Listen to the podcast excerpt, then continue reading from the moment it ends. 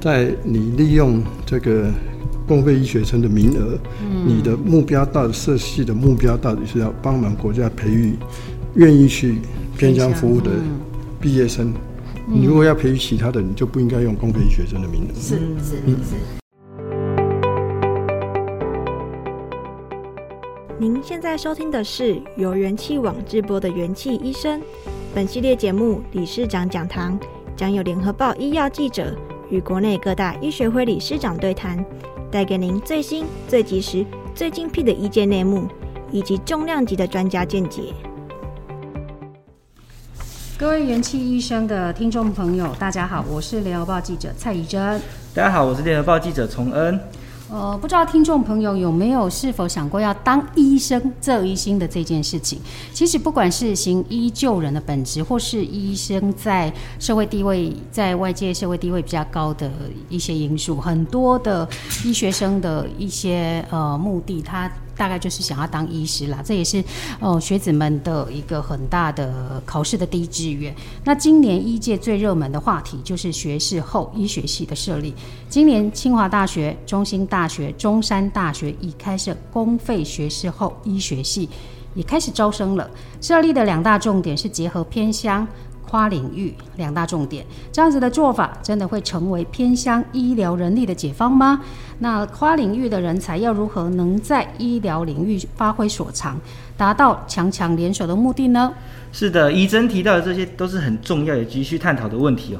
那我们这集节目邀请到的来宾，我想听众朋友一定不陌生哦。那也许我们听众朋友当中也有他的小粉丝，他就是我们台湾内科医学会的理事长张尚存。那理事张理事长，同时呢，也是我们台湾医学院评鉴委员会的主委，国立台湾大学的副校长。当然了，还有大家最熟悉的一个职位，那就是指挥中心的专家咨询小组召集人。那他同时也担任行政院首席的防防疫顾问。那我们今天就请他来跟我们谈谈他对学士后医学系的一些看法。那是不是请张副校长先跟我们的听众打声招呼？主持人好，各位元气医生的听众朋友，大家好，我是张尚存。OK，张副校长好哦。那其实我我有一个问题，我想要先请教一下下哈，就是说，呃，其实早在四十年前，大概一九八二年起哦，台大、阳明、高一、成大这四所大学就曾经陆续开设过学士后医学系。那当时也是在培养一些基础研究的一些医学研究人员，跟补足偏乡医疗的人力不足的部分。可是除了高一之外，好像后来其他三所学校陆陆续续在五年内都陆续停招哦。那副座，我想请教一下下，当年这些停招的原因是什么？好，我想我们传统台湾的医学系一直都是高中生毕业就直接可以就读嘛，哈。那过去的医学系需要七年的时间才可以毕业。对。那这样的一个制度跟欧美许多国家，特别是跟美国的制度是不一样的。嗯。那美国的医学系的医学生培育的制度一直都是以所谓学士后的医学系为主，换句话说，他们先就读一般的大学，四年毕业取得大学的学位以后，再去报考或申请进到所谓的医学系，那这就是等于学士取得学士后再就读医学系，那所以就就就我们就称作学士后的医学系。那他们的这样的一个制度，当然也运行的非常的长久。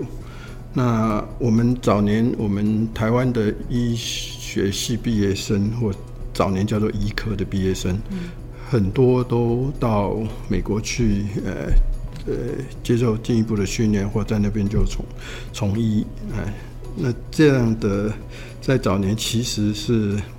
那对许多学校，包括台大医学系的毕业生，很高比例都是出到美国去。对，特别是在越战的那一段时间，那美国是呃需要很多的医师，所以他很仰赖外国的医学系毕业生。嗯，那我们这样的呃医学系早年出去的呃毕业生，在那边接受训练以后，在那边从医，也有不少在那边的大学医院里面就。啊，担任教授啊，什么之类的，所以他们看到美国的制度，诶觉得美国制度是蛮不错的。换句话说，高中生毕业，常常你不确定你未来的志向是什么。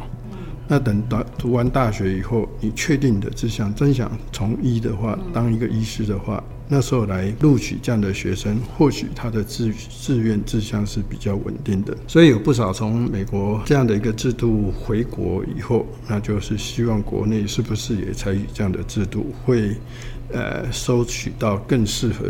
读医从医的人员来来就就读医学系，将来从医是不是更更为恰当？所以尝试着是不是我们也用这样的一个制度？那就我所知，当年就是在这样的背景之下，也把我们的从传统的高中毕业生直接读七年，也有一部分学校就开始招收所谓的学士或者医学系，他们是在其他的学大学毕业以后，其他就学系毕业以后。再进来报考我们的医学系，那那时候是需要就读五年才能毕业。那可是实际上实施下来，呃，我当时当然还很年轻，所以我并没有 没有并没有参与这些。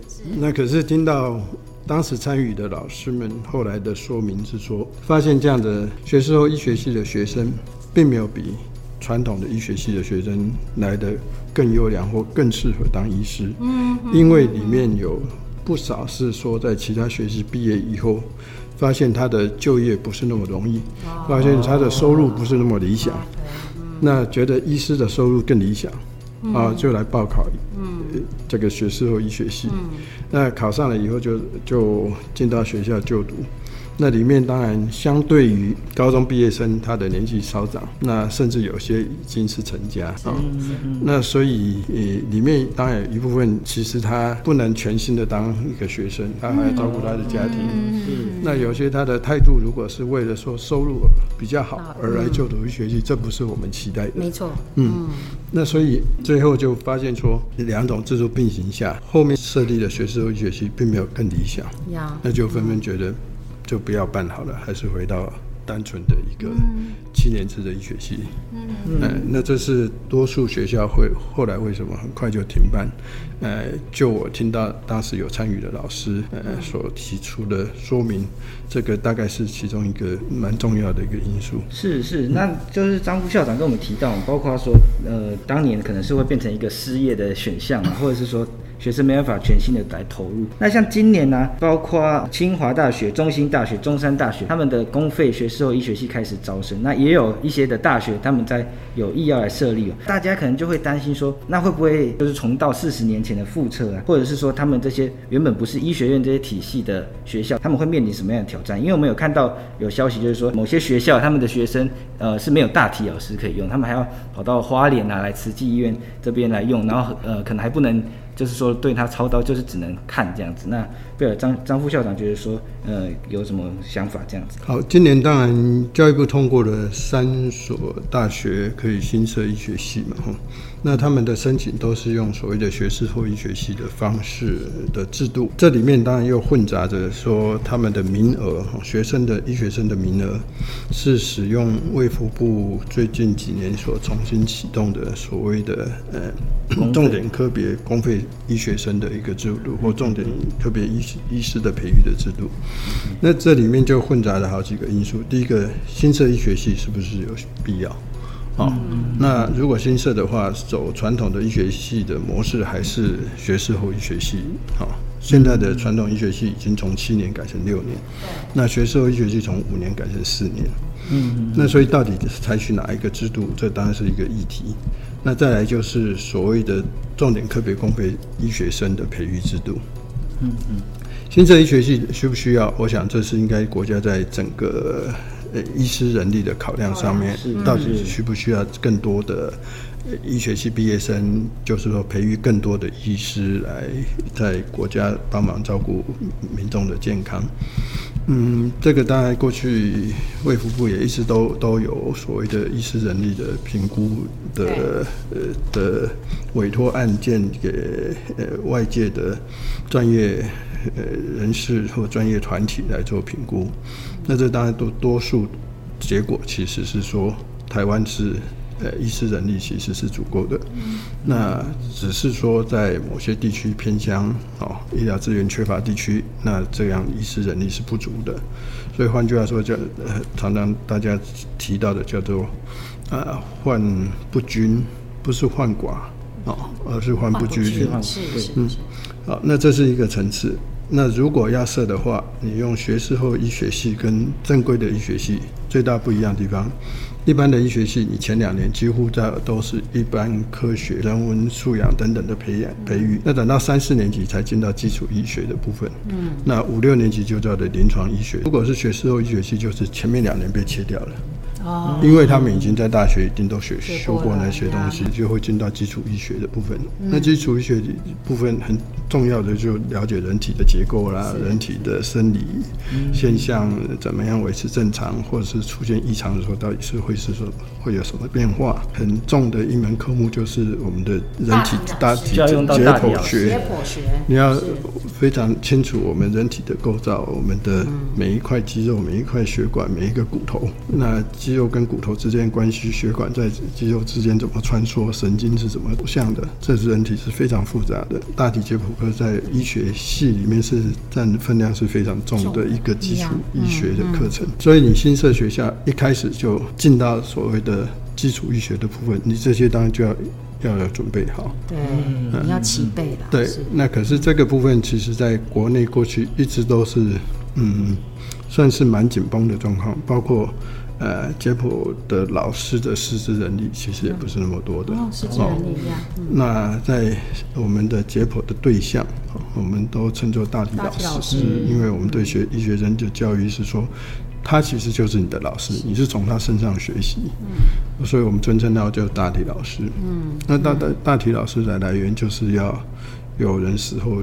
愿意捐赠给医学生做这样子非常详细的呱呱婆婆婆哈，是是是，观摩就是对，就就就是呃，他当然贡献非常大，不过确实他是会被学生每一的地方每一个都都要都都要切开，都要弄开来分开来等等的。那所以这对许多人来说，或对家属来说，真的要有那种爱心。那你才会愿意你的尸体让人家这样子。那所以过去我们的大体老师数量其实并不是那么充裕，在多数学校都是勉强够用而已。OK，嗯，那除了慈济是因为慈济的背后的呃义工很多，所以他们相对说他们的。来源是比较充足，在这几所新生学校里面，呃，在他们的呃被评估的资料里面，我们看不到他们确实是这个部分是有准备好的。是啊，因为那个结果教室也是要特别的设计，没错，因为这些尸体都是经过很强的福马林固定了很久的时间，所以你在这个解剖教室里面，除了要解剖台要好的像手术灯一样的设计，还要这个避免福马林对学生老师。的造成的呃可能不不好的影响，伤害要减到最低。啊、对、嗯、哦，所以这些都是需要呃软硬体设备上面都要呃有充充足的准备，嗯、不像你如果是一般的医学系的话。你还有招收学生开始，你还有两年的准备时间。嗯，对，因为前面两年他要等，他等第三年才第三年才会用到。嗯，可你你如果用走新设学士后医学系，你第一年学生进来马上需要用到。嗯，那你如果没有准备好，其实对招收的学生是的受教权是不公平的。嗯，不公平，确实，对，确实是不公平。所以这个部分当然是呃。呃，其其中一个我们在过去所谓的医学院评鉴委员会被教育部委托做预委评估，其实就看到他们这个部分是没有准备好的。嗯嗯嗯。嗯哦，那当然还有其他的课程或其他的师资，看起来也是还没有准备好了。是是是是。好，那再提到这个，他们用公费医学生的名额，嗯，来进。设立这个学士后医学系，嗯，这这当然也不是说不可以，嗯，那呃，只要你就准备好，嗯，只要你认为你招收的学生你是要培育他们，将来有心要到偏乡去服务，嗯，那都都可以，可是偏偏这些学校。他又说，他们要设立的是跨域培育的人才，是要培育智慧医疗，嗯，这个先端科技的跨域的人才。那这跟培育要去偏向服务，甚至服务期满还期待他可以继续留在偏向服务，这精神不是背道而驰吗？有点矛盾。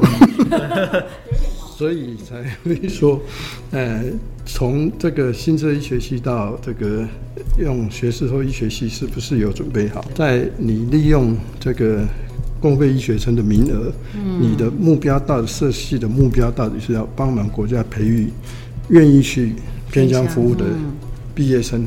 你如果要培育其他的，你就不应该用公费医学生的名额。那接接下来我就想想要问一下那个副座哈副校长，就是说台湾其实已经有十三所的医学院，刚刚有谈到就是说卫福部对于医师的那些名额其实是有控管的。那每年我们也培育大概一千三百名的医师，但长久下来，他还是我们刚刚有提到，还是没有办法解决医疗人力缺乏的这个问题。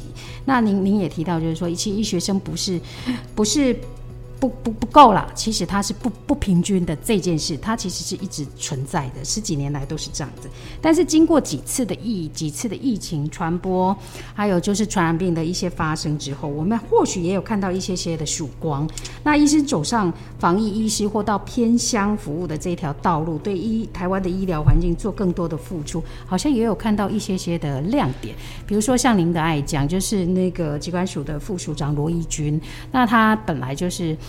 他去做防疫医师，那其实也做得非常非常的好。我我觉得他就对对于医学生来讲，他或许是一个典范了。您这样子看，就是说什么样的人是适合走上偏乡服务或做防疫医师这样子比较具有公益性质的道路呢？这些人要有一些什么样的特质是适合的？有爱心的医师应该都会适合去偏乡做医疗服务。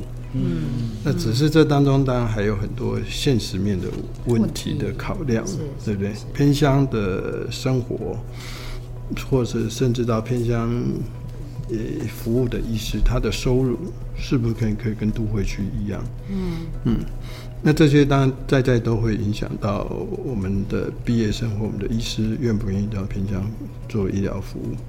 那如果爱心越强的，愿意越愿意奉献的，有这样的心，那当然就越可能他会在偏乡待的时间比较长，或是非常长久。嗯、我们确实也在过去可以看到有一些医学系的毕业生，他们确实非常有爱心，他们也真的就是长久在偏乡做医疗服务。嗯嗯、比如说那些医疗奉献奖的得主，嗯、你们都可以看到。嗯。那所以，包括在台大医学系，我们过去的毕业生也有很多很愿意到偏乡去做医疗服务的。那不过，毕竟这些在过去或许是属于少数。嗯，那所以对于偏乡的医疗服务来说，人力当然还是不太足够。嗯，那之所以呃，我们的政府、我们的卫福部才会从过去到现在都会有所谓的公费医学生的制度。嗯，嗯就是让这些医学生在就学当中，那他或许因为家境的因素，嗯、那呃，所以用公费的方式，他就在。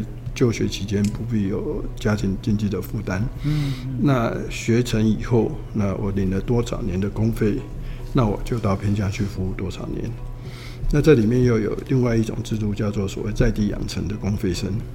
在地养在地养成公费生就是偏乡离岛的住民或居民，啊，他们经过另外的管道，嗯，也可以考上医学系、牙医系、护理系、药学系等等的。嗯、那他们考上、培育完了以后，或者是专业训练完以后，就到他原来的原乡去服务，或是原来的离岛去服务。嗯，那这样的制度也是在卫福部一直有在进行。嗯，那那样的制度，其实那些毕业生对他原乡、对他的原来居住的地方 更有感情。是。所以有很高比例服务期满，继续留在原地。呀呀，看起来这个制度是比较可行哈。对，所以过去的经验大概有六成服务期满继续留在原乡。可是我们如果不是那个地方培育出来的公费生，多数他就服务期满他就走了走了。那所以我们的一般的公费生其实是卫福部有停掉一段时间，嗯、因为他们认为相对于在地养成公费生，这个留任率是。不好，是是，所以某种程度算是不成功的。是，那可是后来又再重启，是因为一方面那时候有所谓四大皆空的问题。对，嗯，那对于偏乡可能会造成更大的冲击，嗯，因为偏乡更需要这些四大科的医师去。那边照顾那边的民众，所以后来再重启，那重启就就叫做重点科别，重点科别就是我哪一些科别我需要，我就希望你走这个科别。嗯，那这当中当然，呃，也还有很多许多的配套的作为。就是说，在培育过程当中，卫福部也启动了一个所谓的呃辅导计划，就是让这些有招收公费医学系的学校的老师，要特别对他们的这样的学生要多一点照顾，在就学当中就培育他们有心要到偏乡去做服务。那同步当然，卫福部也启动了所谓留任奖励的制度。嗯嗯，哦，这是现实面，你说。在那边病人少，医师的收入往往会受到你医疗照顾的量的影响。你照顾的病人少，你的收入就会少。那偏乡偏乡事实上就是人口少，你当然照顾的人少，你做的医疗服务量少，那你的收入就不好的话，那不是恶性循环吗？是是是是。所以留任奖励制度就要用 extra 用国家。其他的经费，除了健保的点所谓点值的保障或点值的奖励以外，嗯，那是最好有另外的额外的经费去补这一块，让他们可以还有很好的或不错的收入。卫福部当然确实看到过去的所谓一般呃呃公费生的缺失，那现在努有努力在改善当中。这是最偏向的部分。当然，公益的部分，你是说，呃，像我们我们的罗一军副署长这样子去愿意去到卫生行政体系、公卫体系里面去去做服务，当然也是一个很很不错的一件事情。是是是。那这个这个这个，当然跟偏向是有点不一样。对对。所以愿意去担任防疫医师，那进一步变成这个机关署或卫生署的，嗯。重要干部之之类的这样子哈，这当然也是对国家社会是很有贡献的一部分哈。那特别是过去比较少医师愿意从事这个领域嘛哈，那都是所谓公共卫生领域的人去，嗯，公卫学系毕业的或公卫研究所毕业的人比较多，是走这样的路。那医学系毕业是确实是比较少，嗯，那可是这两个里面其实还是有一点点差异，就是我们的。这个卫生行政里面，医疗当然还是很重要的一部分。即使公共卫生的领域里面，医疗也是很重要的一部分。是，所以你越清楚、越了解医疗系统、医疗制度、医疗体系里面到底是怎么一回事，我们照顾病人到底是，呃，是怎么一回事？嗯，有这样的经验、有这样的专长的人再去走卫生行政或者公卫领域，他必然。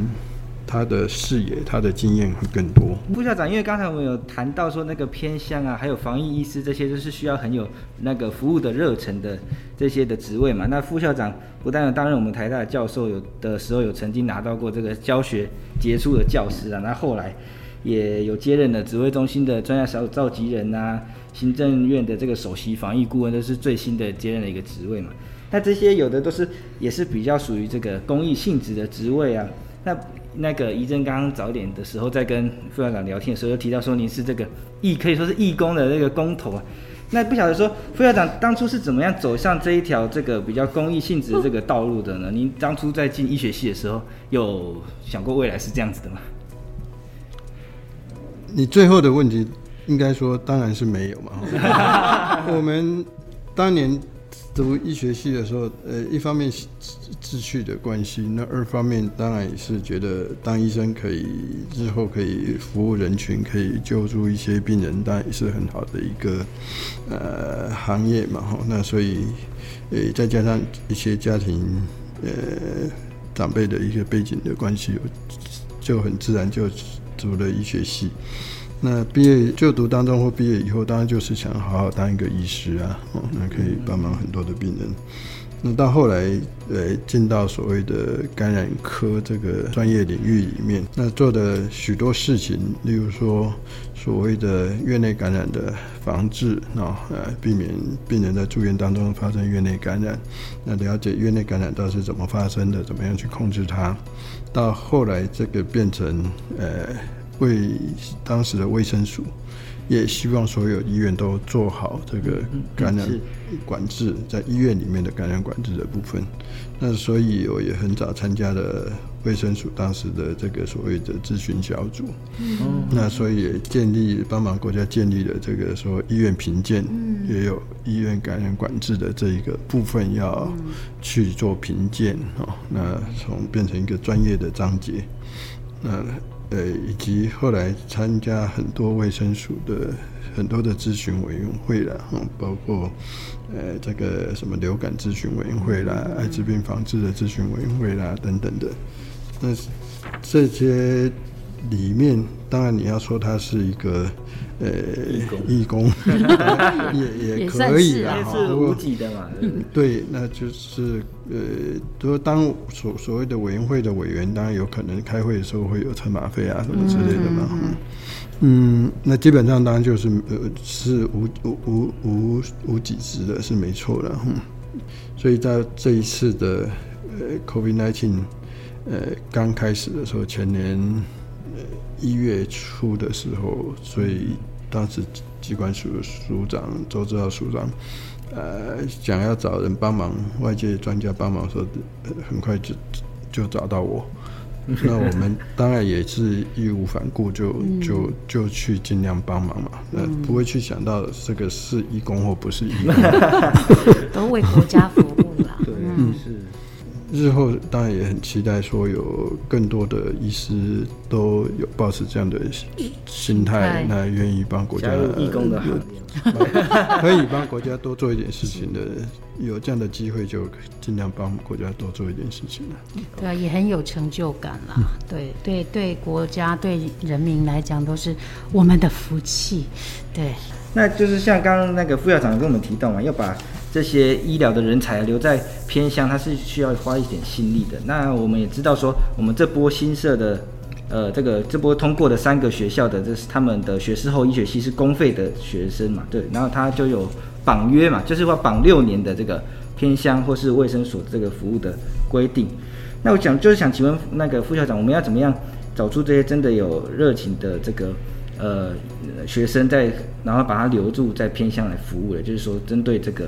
这一波的这个公费学士后医学系的部分，好，这一次的重启与重点科别公费医学生的制度开始的时候，其实我也有参与一些规划了。嗯，那所以我们的 理想上希望就是我们第一个从招收学生开始，嗯，就应该知道说，他不是呃，就是一般的医学系，说我毕业就是当医师，我就就就是技人。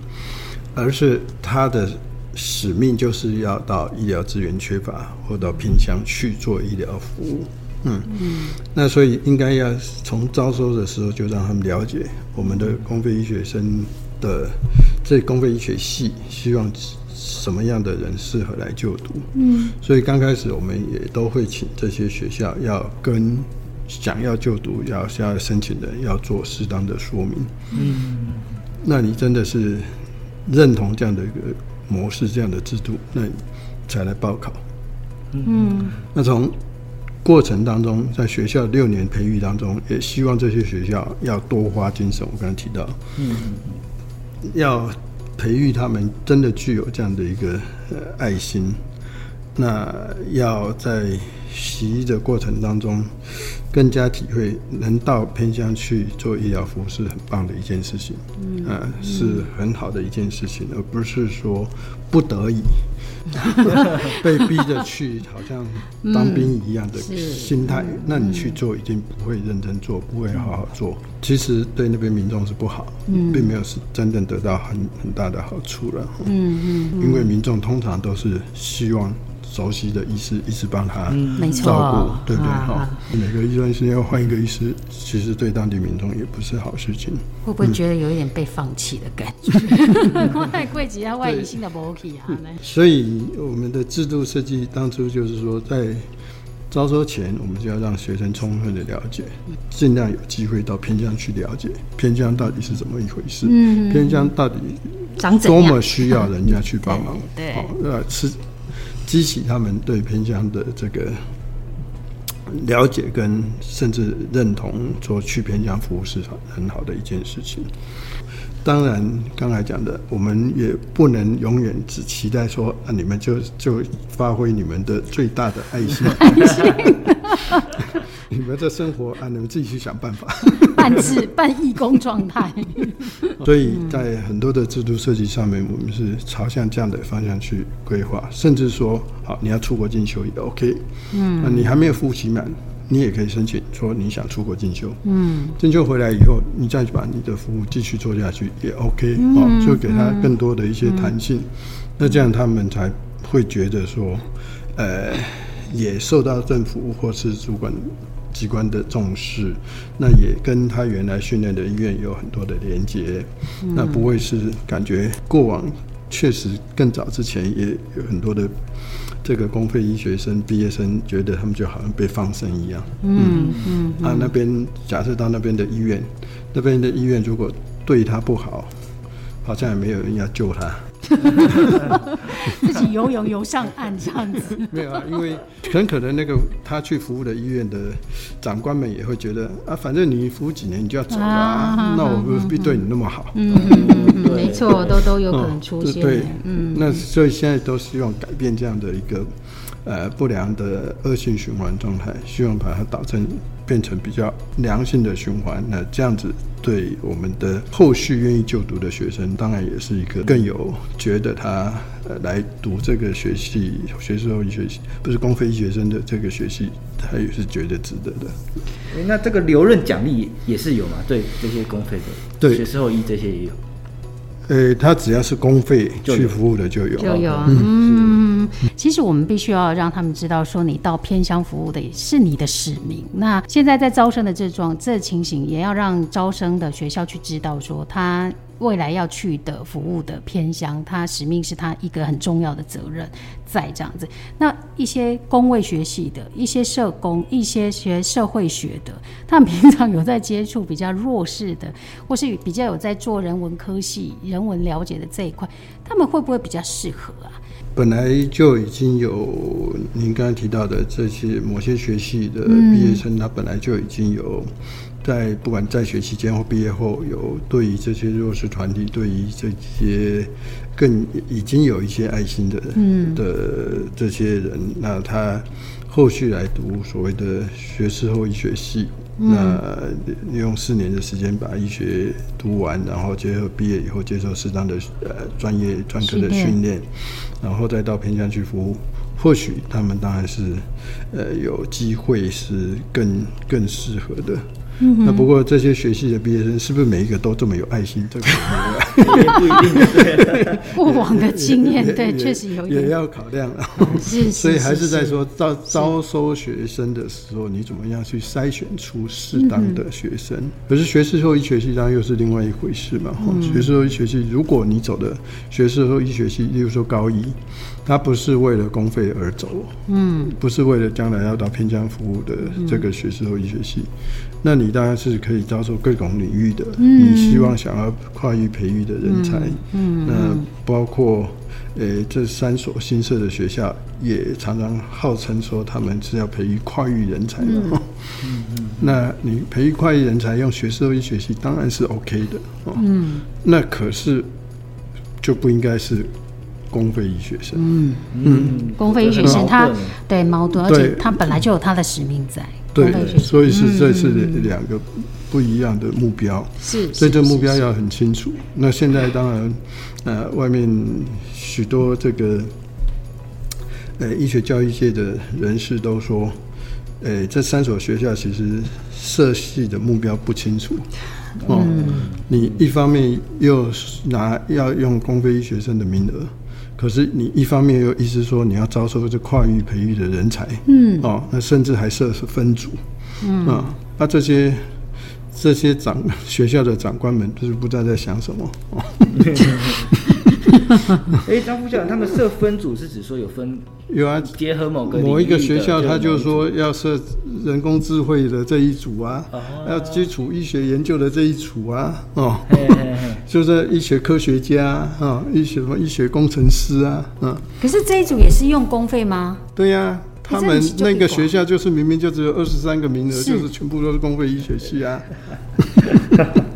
对对，那我们有看到 针对这个跨域嘛，那个张副校长就是之前担任的召集人的一个单位，叫做全国公私立医学院校院长会议，有针对这个跨域的事情有发表一个声明，那就有提到说，发展智慧医疗不应以社后医来解决。但是啊，可能大家就会有一个呃，国人可能有一个期待，就是说，因为台湾的科技业嘛，跟医疗这两块是我们国人的这个智慧的人才的这个强项啊。那是不是如果他们两个强强联手啊，可以打造护另一座护国神山啊，或者是说有科技业的大佬就是会认为说，那就可以让医生啊，这个医疗产业发展起来，他可能医生在睡觉的时候也他的智慧财产在国外还可以再赚钱。呃，我先要更正一个说法，这十三个学校的校院长们组成的一个呃全国公私立医学院校长会议。这他们的声明是说，发展智慧医疗不应以设立公费医学系为手段。OK，是指公费这个对，是指公费这一个部分，而不是说后医系学士后医学系是不可以哈。嗯嗯呃，你要发展智慧医疗，你用学士后医学系是 OK 的哦。嗯，那可是你不应该用公费医学生的名额来去来招生，招生这个说呃，你你们公费医学生是来来做智慧医疗的哦。可是去绿岛怎么做智慧医疗？这样子？对，不能用这个名额。对，对，那他们当然也，我我曾经看到报道也是说，他们的学校的长官说，哎，到到偏乡要会智慧医疗也很好啊。可是智慧医疗是会用智慧医疗跟会开发新的智慧医疗，这是哦是两码两码子事哦。会用智慧医疗来帮忙的医医。医平常的医疗作业，那是 OK 的，那是应该每一个医学生都要会的。是是是是是，而不是不是说要这个跨域的人才会用智慧医疗来帮忙的医疗作业。嗯嗯嗯、所以这个呃呃那种的解释方式也是 相当的不恰当。所以回过头来说，如果有用社学士后医学系。那他招收前端，例如说他已经对于资讯、对于电子、对于什么其他领域已经很很熟悉的人，在学了医学相关的专业，这样子的结合当然是 OK 的。嗯，嗯是，嗯嗯。那呃，只是前提绝对不应该用公费医学生哦。嗯嗯。那你就光明正大的，你就申请自费医学生的模式。来来去设这样的一个学士后医学系，嗯，那可是现在的医学系的传统医学系的学生，各校也都也了解跨域的学习是非常重要，嗯，他们也都有设有制度，让这些医学系的学生可以跨领域的去做学习，嗯。啊，例如说他可以。做自工啊，电子电机的当做他的辅系，嗯、甚至可以做双主修。嗯、哦，你在学当中就两个系的课你都去修，嗯、那你同样是可以学到一样都都有的东西。哦，那那好，你现在六年本来正常是六年毕业，我多花一年两年。取得另外一个学学位，学位也是 OK 的，但不是。但学校都有很大的这样弹性，包括台湾大学，我们自己的医学系学生就有非常高比例，他有修其他的当做他的辅系，修其他的当做他的呃的这个这个双主修的模式，是是是。那所以也不是说一定要只有。嗯，后医系才可以培育这样的人才，那正常的医学系照样可以培育这样的人才，是是，是在于说你在学校的学习设计制度里面怎么样去设计而已。没错没错，所以其实现在传统的医学系的部分也在鼓励这个部分。对，尤其现在传统的医学系里面，它其实是一个综合大学。那综合大学里面，它有像台大的电机很有名啊，资通很有名啊。那学生你要去跨领域去学，再取得另外一个学分。我想现在学生都很聪明嘛，脑袋。脑袋就想啊，我我可以有两个部分不同的的专业，对他来讲，未来不管就业或是研究或什么，它都是一个加分的部分。那我们今天就谢谢那个张理张尚存理事长哦，那今天跟我们聊很多的新设立的学士后医学系可能面临的一些挑战，也提供了很多实质性的一些建言哦。那我们真的是期期待未来台湾无论是在医疗环境或是医疗教育的环境里面，能够渐进渐入佳境。那我们再次谢谢副校长，再次谢谢理事长。那呃，我们跟各位听众就是说，下次见喽，拜拜，拜拜，谢谢，拜拜。感谢各位收听。如果喜欢这集内容，您可以在元气网医生频道重听本集节目，并阅读精彩报道。也记得订阅我们，留下好评，或是留言告诉我们您的想法。